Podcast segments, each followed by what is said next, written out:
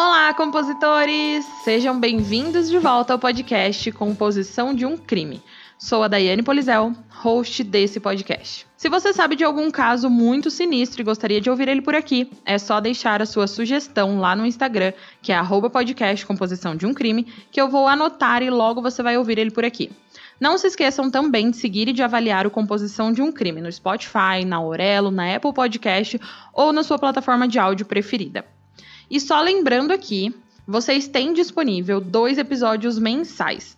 Mas, se você é um viciado como eu e como meu time de compositores, você pode assinar um plano lá pelo aplicativo da Orelo e receber mais um episódio extra exclusivo todo mês. Então não perde tempo, não, corre lá que você vai me ajudar bastante e de quebra ainda vai receber um episódio extra por mês, sem contar os que já foram lançados e você também vai ter acesso. E sem mais enrolações, vamos ao caso de hoje. Nesse episódio, vou contar a vocês um caso que envolve muito mais do que um assassinato. Esse é o caso da loja de vestuário e roupas inspirada em yoga Lululemon.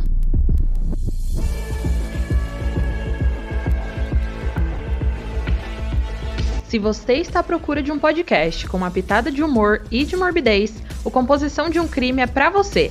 Mas lembre-se que esse podcast é sobre crimes reais e algumas falas podem ser explícitas e não recomendadas a pessoas sensíveis e menores de 14 anos.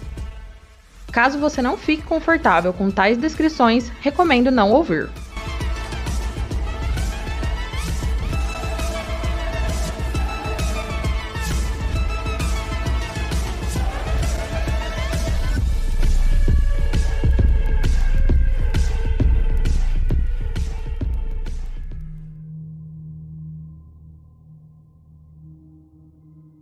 Dia era 12 de março de 2011.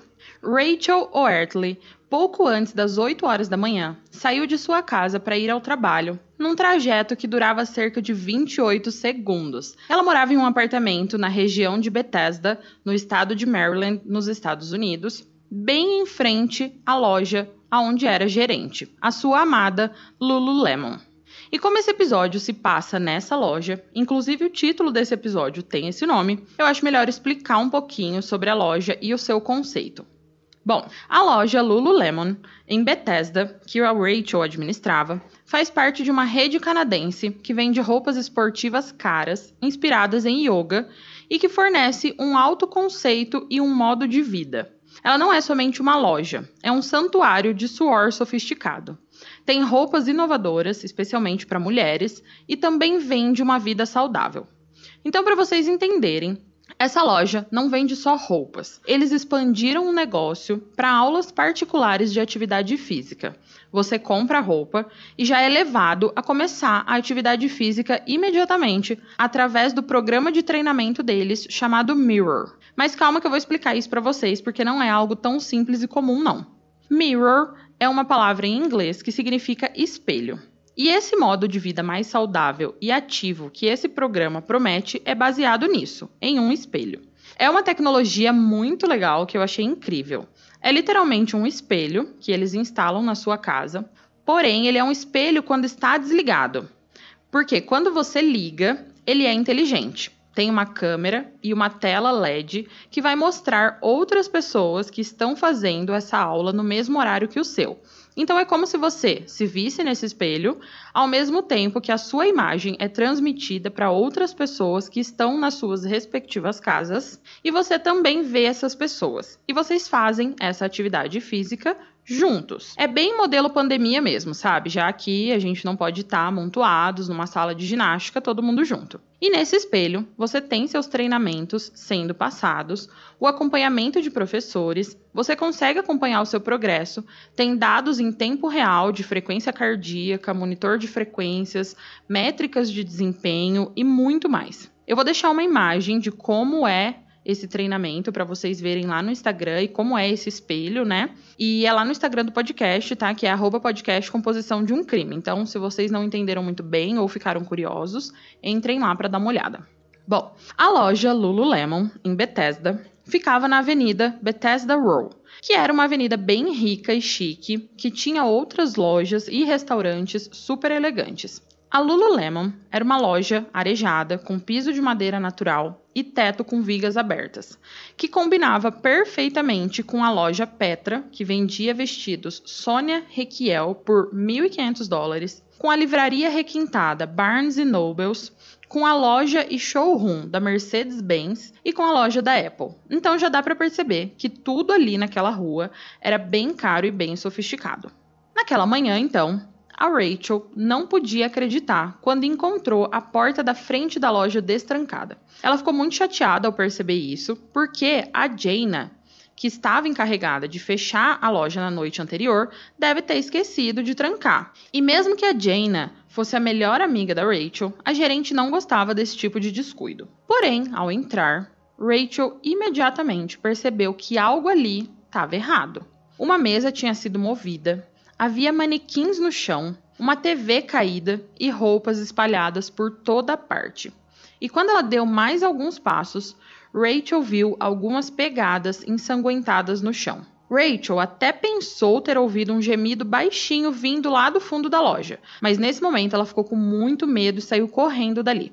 Chegando na calçada daquela manhã, ela avistou um jovem sentado num banco, esperando a loja da Apple abrir para comprar o seu novo iPad 2 que havia sido lançado no dia anterior. Ryan, o jovem, ele percebeu que a Rachel estava com uma cara estranha, assustada, então ele perguntou se ela estava bem. A Rachel, com uma voz meio trêmula, disse o que ela viu e o Ryan se ofereceu para entrar na loja com ela. Rachel entrou e parou no meio da loja. Assustada, e respirando com dificuldade, ela deixou Ryan ir em frente. Ele viu pegadas sangrentas de tênis correndo desordenadamente ali dentro, principalmente na parte de trás. Ele passou pelas araras de roupas que continham as calças de yoga de 108 dólares, tops esportivos de 58 dólares e camisetas de 68 dólares. Ele passou pelos vestiários e banheiros, passando direto pela TV de tela plana caída no chão e gritou: Alguém aqui? Mas ele não obteve nenhuma resposta. Ryan foi entrando mais e, ao chegar em uma porta entreaberta que ele tentou abrir, ele percebeu que havia algo bloqueando o caminho. Algo não, alguém. Era um corpo jogado no chão com muitas manchas de sangue. Pensando que o corpo era de um homem, Ryan tentou empurrar, mas a pessoa ali não se movia nem parecia estar viva. Ryan, então, com medo, foi voltar à entrada da loja. Quando ele passou pelos banheiros novamente e viu uma outra pessoa deitada no chão, uma mulher. Ela estava cercada por detritos e respingos de sangue e havia sido cortada com algo afiado. Havia lacerações em suas mãos, braços, parte superior do tórax e uma especialmente grande em sua testa, um corte largo que escorria em um riacho em seu rosto. Ela também estava com as mãos e pés amarrados com braçadeiras de plástico e os seus braços estavam desajeitadamente posicionados no chão acima da sua cabeça. Seus olhos estavam fechados, mas seu peito se movia. Ela estava viva. Ryan se encolheu quando notou que a sua calça preta de yoga havia sido rasgada na virilha. Correndo para fora, Ryan disse a Rachel que um homem estava morto na loja, mas que alguém dentro ainda estava vivo. Rachel imediatamente ligou para o serviço de emergência. Ela já estava pensando pior, né? Será que uma das suas funcionárias estava ferida? Em poucos minutos, a policial do condado de Montgomery, Christine Nutt, apareceu em seu carro patrulha, dizendo a Rachel e Ryan para ficarem do lado de fora. A policial sacou a sua pistola e entrou na loja Lululemon. Ao entrar na loja, o oficial viu a mulher amarrada, deitada dentro do banheiro. Ela forçou a porta do corredor dos fundos, entrando na cena chocante. Sangue seco por toda parte, paredes salpicadas de sangue e uma mancha vermelha na porta de saída dos fundos. Diante da policial, de frente para uma parede, havia um corpo. Christine viu que não era um corpo de um homem, mas de uma mulher. A vítima estava deitada de bruços em um pântano de sangue. Seu cabelo loiro era uma massa de emaranhados avermelhados. As solas pretas e amarelas de seu tênis de corrida estavam voltadas para cima, mas os dedos apontavam para baixo. Ela quase poderia estar tirando uma soneca. A oficial Christian viu que as calças e a calcinha da mulher haviam sido cortadas perfeitamente entre as pernas, expondo suas nádegas. Ela se inclinou para tocar o pescoço da mulher, sentindo a vida, mas não sentiu nada. Não havia pulso, ela estava fria e dura. Do lado de fora, Rachel estava sentada em uma viatura policial, mal controlando suas emoções, contando a um policial o que ela sabia. A vida de repente parecia de cabeça para baixo. E ela se perguntou o que poderia ter dado errado e também quem lá dentro estava morto. Em River Place, um amplo complexo de apartamentos em Arlington, Virgínia, Marissa estava ficando cada vez mais chateada. Jaina, sua melhor amiga, não havia voltado para casa na noite anterior. Elas não moravam juntas, mas tinham a chave uma do apartamento da outra.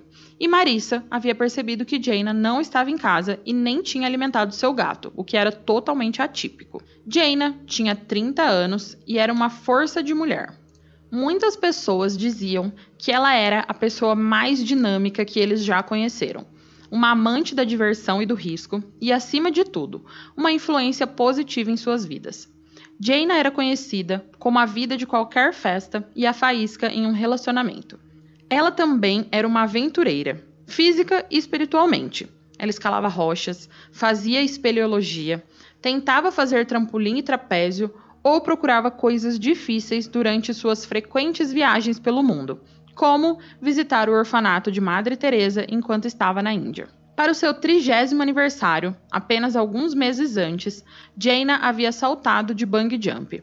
Ela já estava saltando de paraquedas, então pular de uma ponte foi um próximo passo natural. Com vários amigos assistindo e um deles gravando um vídeo, Jaina mergulhou no espaço, os braços abertos como uma águia novata, apontando para a água turbulenta lá embaixo. Ela então postou tudo no YouTube. O vídeo, de 4 minutos, se tornaria a sua ode à vida, um quadro final para seu sorriso de despedida. Jaina queria e tentou visitar todos os continentes, e ela quase conseguiu. Ela só não conseguiu ir para a Antártida. Esse vídeo ainda está disponível. Eu vou colocar um pedacinho dele lá no Instagram e vou deixar o link também para quem quiser ver. Jaina foi destaque desde criança. Jogava futebol com os meninos, no ensino médio foi recordista de lançamento de disco e arremesso de peso, era sapateadora e foi recrutada para dançar com Savion Glover, que sucedeu Gregory Hines como mestre do sapateado da América. Ela até cogitou uma vida na Broadway, porém optou por uma educação internacional em negócios e comunicações, graduando-se na George Washington University em Washington, D.C em 2003. A Jaina foi trabalhar em marketing na Halliburton, uma empresa internacional de serviços de campo petrolífero com sede em Houston. Mas depois de seis anos, ela queria mais. Então, Jaina se matriculou na pós-graduação na Universidade John Hopkins, em Washington. Ela decidiu fazer não apenas um mestrado, mas dois: um em administração de empresas e outro em comunicação. Na época do ataque na Lululemon, Jaina estava a apenas 10 semanas de terminar os dois diplomas. Enquanto ela fazia seus dois mestrados, Lululemon entrou na sua vida. Tudo começou quando sua amiga Marissa chegou em casa um dia com uma sacola vermelha brilhante estampada com slogans da loja para uma vida saudável, ecológica e gratificante. Eles eram exatamente do tipo que Jaina gostava. Por exemplo, faça uma coisa por dia que te assuste. A criatividade é maximizada quando você vive o momento, ou o que você faz com a terra, você faz com você mesmo. Os aforismos atraíram a ambientalista e idealista preocupada com a saúde Jaina, a jovem que já pensou em se formar em direito porque ficou horrorizada com os relatos de tráfico humano e abuso sexual infantil. Jaina conseguiu um emprego na loja, ela lutava para manter tudo na sua vida em ordem, pois agora fazia dois mestrados, trabalhava, fazia yoga, malhava e tinha um namorado em outra cidade. Mas ela dava conta e era sempre muito honesta e franca com tudo e todos, esclarecendo sempre suas prioridades. No final, no entanto, sua franqueza pode ter sido um passivo, um gatilho em uma situação volátil com uma pessoa enlouquecida determinada à destruição. Em Bethesda, a mulher ensanguentada no chão do banheiro da loja Lululemon gemeu quando um policial cortou os fechos de seus pulsos e tornozelos. Em poucos minutos, ela estava em um hospital próximo. Ela disse às enfermeiras que seu nome era Brittany Norwood. Ela tinha 28 anos. Brittany, assim como Jaina, também havia sido uma estrela na escola e era bolsista de futebol de destaque na Stony Brook University em Long Island. Ela gostava de malhar, fazer yoga, fazer aulas de ginástica. Brittany, em muitos aspectos, era como Jaina. Ambas as mulheres cresceram em famílias excepcionalmente unidas nos subúrbios de classe média. Enquanto Jaina tinha dois irmãos, Brittany tinha uma família enorme. Quatro irmãos e quatro irmãs, nove filhos ao todo, onze pessoas na família. A família de Brittany, como a de Jaina, enfatizava conquistas, valores familiares e fortes crenças religiosas. A mãe de Brittany, como a de Jaina, abraçou um cristianismo baseado na Bíblia e garantiu que a sua filha frequentasse a igreja. Assim como Jaina, Brittany tirou boas notas e participou das atividades escolares, como um clube dedicado a habilidades de marketing, orçamento e profissionalismo. Ela até administrava seu próprio serviço de babá. Na Lululemon, Brittany era considerada uma boa vendedora. Ela estava sempre rindo e sorrindo, principalmente interessada em se divertir. Ela gostava de viver bem e ter uma boa aparência. Seu cabelo estava sempre arrumado, suas roupas eram elegantes, ela escolhia os melhores itens para comer, beber e comprar. Porém, alguns amigos ficavam impressionados com os gostos caros de Brittany e se perguntavam como ela poderia comprar tudo isso com o salário de 12 dólares por hora da Lululemon. A Brittany estava na Lululemon de Bethesda há um mês, mas ela já estava tentando fazer uma grande mudança em sua vida. Ela não queria trabalhar de vendedora a vida inteira. Uma amiga, Nora Man, deixou a Lululemon e se tornou personal trainer em uma academia de luxo em Bethesda. Ela estava ganhando um bom dinheiro e pediu a Brittany que se candidatasse a uma vaga que havia aberto na academia. A Brittany enviou seu currículo por e-mail e teve a sua primeira entrevista apenas dois dias antes do ataque. Ela havia sido chamada para uma segunda entrevista, porém agora ela estava em uma cama de hospital, ferida e em estado de choque. Além dos cortes no rosto, peito e braços, ela tinha um corte feio entre o polegar e o indicador. O departamento de polícia do condado de Montgomery entrou em modo de emergência total. Além dos policiais da loja de yoga, outro foi enviado ao hospital para descobrir o que havia acontecido com Brittany. A detetive Dana Mack, uma policial veterana especializada em homicídios e crimes sexuais, sentou-se ao lado da cama de Britney. Gentilmente, ela pediu a Britney para contar tudo o que ela conseguia lembrar sobre o ataque. Nos 45 minutos seguintes, Britney despejou uma história arrepiante de eventos na noite anterior que tirou o fôlego da detetive. Britney pintou um quadro de brutalidade, abuso verbal e agressão sexual. Ela disse que ela e Jaina fecharam e deixaram a Lululemon às 21h45 da noite. Jaina foi para o seu carro, Brittany para o metrô. Mas alguns minutos depois, Brittany descobriu que havia esquecido a sua carteira, que continha o seu cartão de passagem do metrô. Ela ligou para Jaina para perguntar se elas poderiam voltar para a loja, pois a Jaina que tinha as chaves. Uma vez dentro, as mulheres procuraram por uns 10 minutos, mas não conseguiram encontrar a carteira de Brittany. Jane então ofereceu a Britney seu próprio cartão de passagem do metrô para que ela pudesse chegar em casa naquela noite.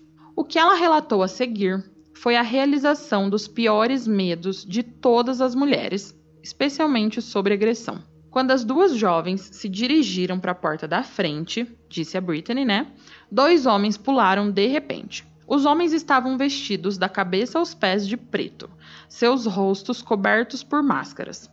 O ataque furtivo começou com um homem batendo na nuca de Jaina. Outro homem saltou de trás de um cabideiro e atingiu Brittany na cabeça.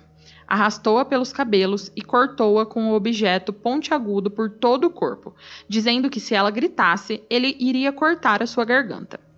Ela falava como se tivesse em algum filme de terror, presa num roteiro que ela não podia controlar. A maldade levou exatamente onde Brittany sentiu que estava indo. Ele a estuprou. Ela disse que ele a estuprou com o seu pênis e depois com um cabide de madeira e, quando acabou, exigiu que Brittany lhe mostrasse como abrir as caixas registradoras e os cofres. Ela disse que não viu o que aconteceu com Jaina, mas que podia ouvir os seus gritos e ouvia também um homem batendo nela repetidamente. A detetive então pediu para que Brittany descrevesse os agressores, e ela disse que um era bem alto e o outro mais baixo. Quando a detetive perguntou se eram brancos ou negros, ela disse que não sabia.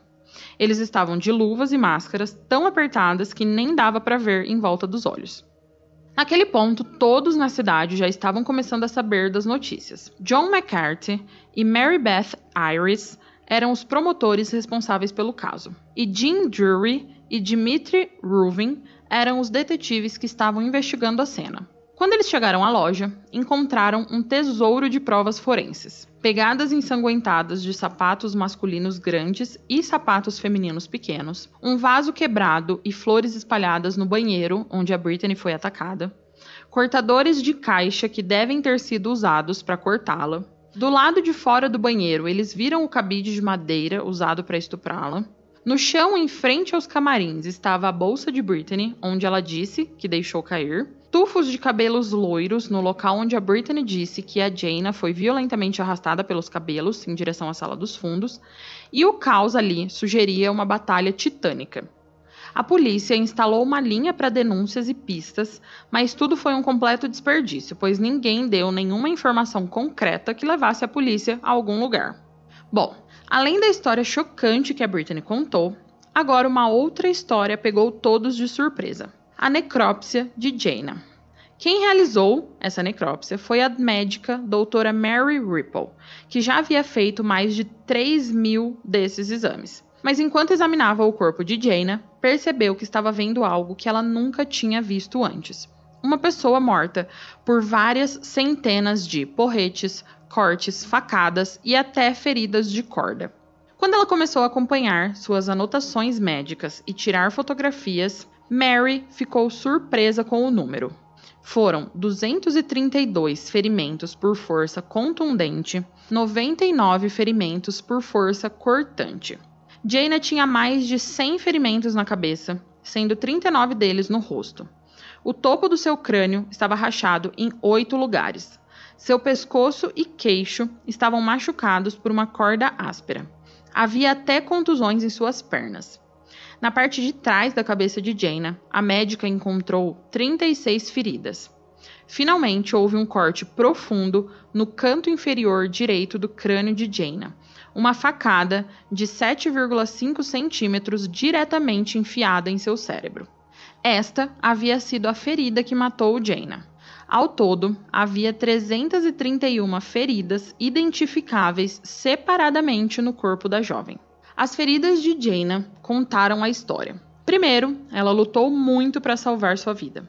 A médica identificou 105 de seus ferimentos como defensivos, golpes nas mãos e antebraços que vêm dos esforços de uma pessoa para se defender de um agressor. Isso significou uma luta prolongada entre um assaltante determinado e um defensor tenaz. Ainda mais impressionante e chocante, Jaina deve ter sobrevivido aos primeiros 330 cortes, pauladas e facadas. Apenas o ferimento 331, que foi a faca enfiada no seu cérebro, que acabou com a sua vida. Durante o julgamento, sete meses depois, né, o juiz sentou na sua casa um dia à noite e deu 331 socos no chão. Ele disse que levou oito minutos para fazer isso. O promotor calculou que se ele permitisse três segundos de intervalo entre cada golpe, a pessoa levaria 16 minutos. Mas o assassino de Jaina provavelmente levou mais tempo, porque ele teve que se deslocar pela loja para pegar novas armas. Pela natureza dos ferimentos e pelo sangue encontrado nas ferramentas e implementos espalhados pela loja, ficou claro que Jaina havia sido atacada por pelo menos cinco e possivelmente dez armas diferentes. Eles incluíam um martelo, uma chave inglesa, um estilete de borda reta, um estilete de serras, uma cavilha de metal usada para segurar manequins, uma haste de aço chamada cavilha de mercadoria, que era usada para pendurar roupas, talvez uma navalha e finalmente uma corda. A facada fatal provavelmente veio da longa faca que as garotas da Lululemon usavam para cortar flores frescas para deixar na área de vendas. A faca geralmente ficava pendurada na pia da sala dos fundos, a duas portas de distância de onde Jaina foi encontrada morta. O assassino ali na hora devia estar exausto. Era um agressor suado, frenético e uma pessoa enlouquecida. Em um momento ali da investigação, os detetives foram até a loja da Apple, que era ao lado da Lululemon. Era realmente ao lado, assim, eles dividiam uma parede. E eles foram lá para ver as câmeras de segurança, já que a loja Lululemon não tinha nenhuma. E também consultar os seguranças que vigiavam a loja da Apple, seguranças físicos. Chegando lá e checando o vídeo, eles viram dois homens de roupa preta passarem no fundo da Lululemon, como se estivessem saindo da loja pelos fundos. Porém, não dava para identificar essas pessoas e nem dizer com certeza que eles estavam saindo da loja mesmo. Eles estavam simplesmente passando por, pela câmera. E outra notícia também pegou os detetives de surpresa. Os gerentes da Apple, Jane e Ricardo, alegaram ouvir mesmo barulhos estranhos da loja ao lado, como se alguém estivesse brigando, arrastando coisas e batendo em algo. Eles disseram que ouviram duas vozes femininas, uma perguntando o que a outra estava fazendo e a outra voz pedindo para parar e pedindo ajuda. Os dois funcionários da Apple tinham acabado de ouvir os sons da morte de Jana Murray. O vídeo de vigilância interna da Apple mostra que eles notaram os ruídos pela primeira vez às 22h10 e pararam de ouvir qualquer coisa às 22h19. Eles tiveram nove minutos para reagir de alguma forma ao que estava acontecendo. Inseguros e relutantes em interferir, incapazes de entender o que estava acontecendo ao lado, mas também sem vontade de investigar, eles optaram por não fazer nada. Eles não tinham feito a coisa fácil e óbvia, que era ligar para o serviço de emergência, embora eles estivessem numa loja cheia de telefones, né? Eles não pediram a um dos dois seguranças da Apple para bater nas portas da Lululemon para ver se estava tudo bem. Eles simplesmente fugiram da responsabilidade cívica, viraram as costas e foram contar o dinheiro da Apple. A inicial caça dos homens vistos no vídeo não estava tão produtiva. Então os detetives foram visitar Brittany, que já estava na sua casa. Lá, eles pediram para ela repassar novamente os acontecidos. Enquanto eles estavam lá, uma nova pista forense apareceu um policial encontrou um tênis escondido e ensanguentado que batia exatamente com as pegadas encontradas dentro da loja. Os detetives perguntaram a Brittany sobre esse tênis e ela disse que ele era para os homens usarem durante uma medição para alteração de roupas. Então, isso significava que os sapatos pertenciam à loja. Quando foram embora, um dos detetives não conseguia parar de pensar nesses tênis masculinos encontrados. Após os detetives saírem da casa de Brittany, o detetive Dimitri estava lutando com seus pensamentos. Eles entraram na casa dela, acreditando que ela havia sido vítima de um terrível ataque. Agora, ele estava começando a achar a conta de Brittany vazada e, em alguns lugares, absolutamente fantástica demais.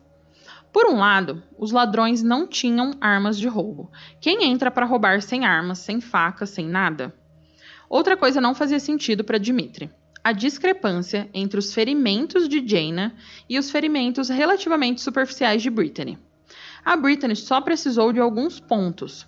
Os seus ferimentos já estavam ali próximos da cura. Os bandidos mataram Jaina brutalmente, mas feriram a Brittany só superficialmente? O detetive chegou a dizer o seguinte, aspas, A coisa que meio que me atingiu e me deu um pouco mais de força foi o fato de que as pegadas nunca saíram da loja. Incomodou desde o início que as pegadas nunca saíssem da loja. Mas agora, no contexto de Brittany estar envolvida, fazia sentido. As pegadas nunca saíram da loja porque o assassino nunca saiu da loja. Acrescente tudo isso ao fato de os gerentes da Apple Store terem ouvido apenas duas vozes, ambas femininas.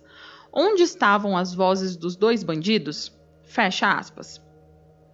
No momento dessa revelação do detetive, os outros policiais que estavam investigando o caso resolveram olhar as fotos da cena do crime novamente para entender melhor a situação. Pela primeira vez, os detetives começaram a olhar as fotos que tinham de Brittany com um olhar cético.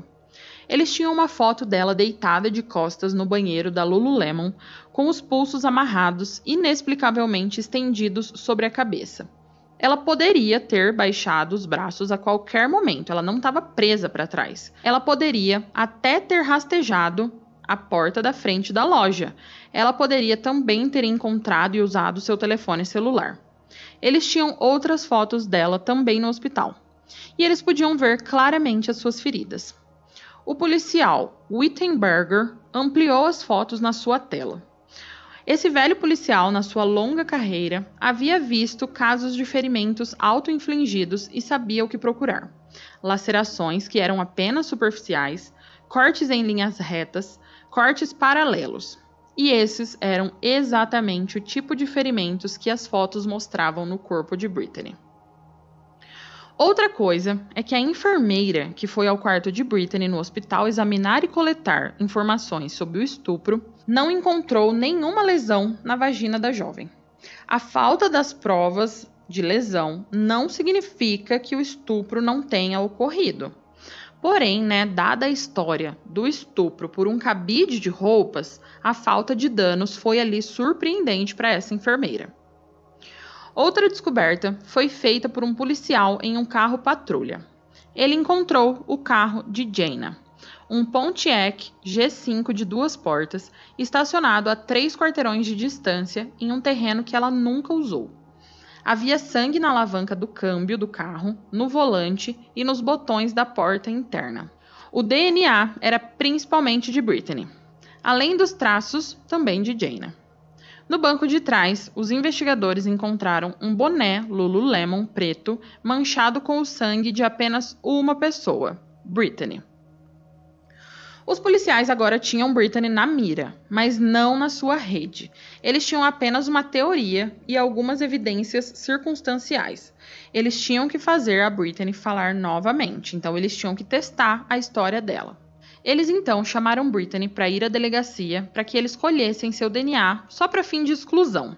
Porém, isso era uma desculpa para que eles pudessem investigar melhor a história do DNA dela estar presente no carro de Jaina. Ela compareceu à delegacia e, quando os detetives perguntaram a ela se Jaina já havia dado carona ou se ela sabia qual carro a jovem dirigia, a Brittany disse que não. Os detetives sabiam que ela estava mentindo e que seu sangue havia sido encontrado no carro, mas eles não podiam a interrogar formalmente sem mais provas, né? Então eles acabaram liberando. Porém, após alguns dias, quando os detetives estavam pensando em como fariam para obter a verdade de Brittany, ela se ofereceu para voltar à delegacia e contar algo que ela não havia falado antes. Algo que ela dizia querer tirar de seu peito. Na sexta-feira de manhã, a Brittany se sentou na sala de entrevistas, dizendo que estava atormentada por insônia e sobrecarga emocional, e foi direto ao ponto. Ela não tinha sido franca na sua última conversa sobre o carro de Jaina. Não só ela esteve dentro do carro, como ela realmente o dirigiu na noite do ataque. Ela disse que os atacantes a obrigaram a fazer isso. Os detetives sabiam que agora haviam sido catapultados por um novo nível de história absurda. Eles então perguntaram: Eles te fizeram dirigir? Onde? Quando? Ela então relatou que eles a mandaram dirigir o carro sozinha até um terreno e largar o carro lá e voltar para a loja, dizendo a ela que se ela falasse alguma coisa para alguém ou se corresse para a polícia, eles matariam ela e toda a família dela. Os detetives acharam isso super estranho, né, no mínimo. Eles começaram a pressionar Brittany, tentando todas as táticas possíveis para que ela confessasse, mas ela não o fez. Eles até chamaram seu irmão e sua amiga para a sala de interrogatório para ver se ela sentia algum tipo de peso e acabava confessando, mas ela não confessou. No final, o seu irmão Chris pediu para falar com a Brittany sozinho, e os policiais deixaram porque eles sabiam que a sala era gravada tanto em voz quanto em vídeo, mas Brittany e o seu irmão não sabiam disso. Quando os policiais saíram, Chris confrontou a irmã, perguntando se aquilo tudo era verdade mesmo. E inicialmente ela negou, mas depois acabou confessando ao irmão, achando que ninguém mais estava ouvindo sua confissão. No final do corredor, atrás de portas fechadas, os detetives estavam assistindo atentamente em um monitor de circuito fechado enquanto Brittany descarregava sua história emaranhada para o seu irmão. Os policiais estavam testemunhando algo sem precedentes: a confissão de uma jovem envolvida em uma enorme explosão de violência e uma variedade bizarra de encenação que eles nunca tinham visto antes. A conversa entre Brittany e Chris durou sete minutos, mas ficou claro quase imediatamente que Brittany não poderia deixar a delegacia de polícia como uma mulher livre. Às 13h54, uma semana depois da morte de Jaina Murray, o detetive Jim prendeu Brittany por matar Jaina. Sete meses se passaram desde que Brittany foi levada algemada. E enquanto ela esperava, Bethesda esperava, o condado esperava e todos esperavam para descobrir os detalhes dos atos brutais de Brittany e por que ela tinha feito isso. Havia uma montanha de evidências: as pegadas sangrentas na loja, o sangue de Brittany no carro de Jaina, as paredes salpicadas de sangue, as feridas auto-infligidas no corpo de Brittany, o som de duas vozes femininas e nenhuma voz masculina, né, lá na parede da Apple Store, mas não havia nenhuma arma fumegante. A evidência criou uma narrativa, mas não criou uma prova infalível. O julgamento acabou sendo tão fascinante quanto a investigação e durou o mesmo tempo. Seis dias sombrios foram preenchidos com testemunhos arrepiantes, uma bateria de provas e o drama da investigação dos detetives. Com 25 testemunhas e mais de 200 peças expostas, o julgamento foi como vivenciar o assassinato em câmera lenta. Cada momento do sofrimento de Jaina e da decepção de Brittany foram esticados por horas. Cada reviravolta era vívida e dolorosa. As famílias receberam os golpes emocionais dia após dia, um detalhe angustiante após o outro. Então vamos aos fatos que os promotores narraram como sendo o que aconteceu. Eles foram conduzindo o júri para uma cena em que Jaina levou uma pancada na parte de trás da cabeça inicialmente. Ela tentou fugir, derrubando a TV e deixando uma marca de palma ensanguentada. Ela então foi se dirigindo para a parte de trás da loja, mas foi encurralada por Brittany no pequeno corredor sem saída, corroborando, ali com os funcionários da Apple, que ouviram duas mulheres brigando naquele exato local, que foi onde Brittany desferiu os golpes e matou Jaina. Depois, Brittany entrou na fase 2 do seu plano. Ela foi mover o carro de Jaina, pois ele estava estacionado num local proibido e chamaria atenção. Isso também foi corroborado por um policial que disse ter visto um carro igual o de Jaina estacionado com os faróis acesos no terreno onde dias depois encontraram o carro da jovem. Então Brittany voltou à loja, calçou aquele tênis de número maior e andou pela loja, criando falsas pegadas masculinas. Depois disso, Brittany foi além da invenção do enredo e da encenação criativa. Ela teve que ter a coragem física e compromisso com sua nova realidade para se cortar com uma lâmina, cortar os seus seios, estômagos, coxas, costas e rosto. E finalmente, usando braçadeiras de uma prateleira perto do corpo de Jaina, Brittany amarrou seus tornozelos e, usando os dentes, amarrou seus pulsos. Sua encenação estava completa. Ela se deitou em meio a cacos de vidro e respingos de sangue no banheiro e fingiu um desmaio. Agora, eu vou contar a vocês o que realmente aconteceu e o porquê tudo aconteceu.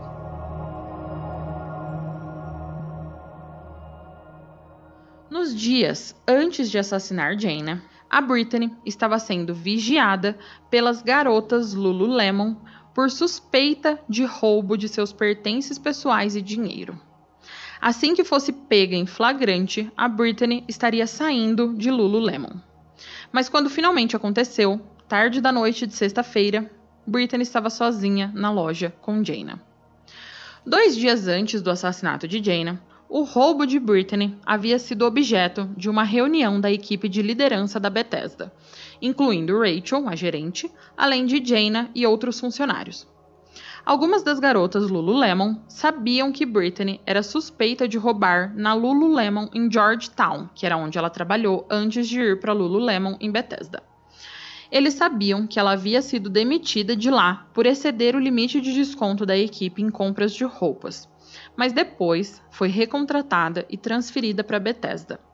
Agora, eles estavam tentando pegar Brittany em flagrante. De acordo com um membro da equipe de liderança, Rachel foi informada pela sede da Lululemon que eles precisavam de provas concretas para justificar essa demissão.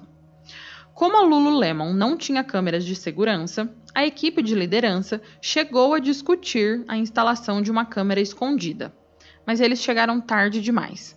Se eles tivessem pego Brittany antes, ela não teria chance de matar Jaina. No fatídico dia, então, Jaina pegou Brittany com um par de calças de yoga, ainda com as etiquetas na bolsa. Jaina disse a Brittany que ela teria que contar a Rachel, mas a Brittany inventou uma história de que ela tinha comprado a calça no dia anterior. Mas a Jaina insistiu que no dia seguinte contaria a Rachel e elas foram embora. A Jaina com seu carro e a Brittany no metrô. Porém, passado alguns minutos, a Brittany realmente ligou para o celular de Jaina e disse que esqueceu a carteira na loja e que estava arrependida, e se a Jaina poderia ir lá para abrir a loja para ela recuperar a carteira. Quando a Brittany voltou para Lululemon, ela teve 20 minutos para pensar sobre o que aconteceu na loja. Jaina havia pego ela com calças de yoga não pagas no valor de 100 dólares. A Brittany sabia que a Jaina ia contar para Rachel, a Brittany já tinha sido demitida uma vez da Lululemon. Se ela fosse demitida novamente, as suas chances de conseguir um emprego como personal trainer na academia viria por água abaixo. A sua nova carreira seria encerrada antes mesmo de começar. Às 22h05, Jane abriu a porta da frente da Lululemon e apertou os botões para desligar o alarme. Às 22h10, os gerentes da Apple Store começaram a ouvir ruídos estranhos através da parede. Às 22h19, eles se afastaram da parede. Os ruídos foram ficando mais baixos, logo em silêncio. Jaina Murray estava imóvel no corredor dos fundos e Brittany Norwood estava pensando em como enganar o mundo. O histórico de Brittany também não era dos melhores. Ela vinha há anos enfrentando a justiça em pequenas causas. Na faculdade, ela foi expulsa do time de futebol após ser pega diversas vezes roubando pertences de suas colegas de time. Ela também recebeu uma ordem de restrição contra um antigo namorado que ela stalkeava, e inclusive chegou a arrombar a casa dele e roubar coisas dele e de sua nova namorada, como brincos de diamante, celulares, perfumes e roupas. Ela também tinha registros por não pagar o aluguel e não pagar multas de trânsito. No julgamento, não houve deliberação real, porque os júris já estavam convencidos. Então, após minutos dessa deliberação, né, da reunião entre os júris, eles voltaram e condenaram Britney de assassinato premeditado em primeiro grau. Após o veredito de culpada, apenas uma questão permaneceu. Brittany pegaria prisão perpétua com possibilidade de liberdade condicional ou prisão perpétua sem possibilidade de liberdade condicional? Essa pergunta seria respondida três meses depois, assim que o juiz Greenberg considerasse o caso e recebesse as declarações de impacto das vítimas, das duas famílias e seus amigos. A sentença sairia em janeiro de 2012. Denunciando a natureza bárbara do seu crime, o juiz Robert Greenberg, que realizou o julgamento, disse que não via quase nenhuma chance de Brittany ser reabilitada. Os seus atos, disse ele, representavam o pior do comportamento humano. Ela teve muitas oportunidades de parar a sua brutalidade, mas não as fez. Após cada golpe, ela tinha a chance de pensar no que estava fazendo. em vez disso, ela mutilou Jaina. Ele sentenciou Brittany a passar o resto de seus dias encarcerada. Ela recebeu a prisão perpétua sem possibilidade de liberdade condicional.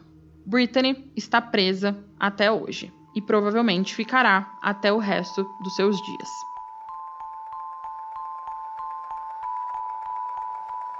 Compositores, o caso de hoje chegou ao fim. O que, que vocês acharam?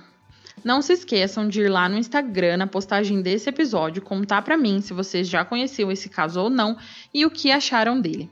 E não se esqueçam também de seguir e avaliar o Composição no Spotify, na Aurelo, na Apple Podcast, no Deezer ou na sua plataforma de áudio preferida, tá? E compositores, até o próximo crime!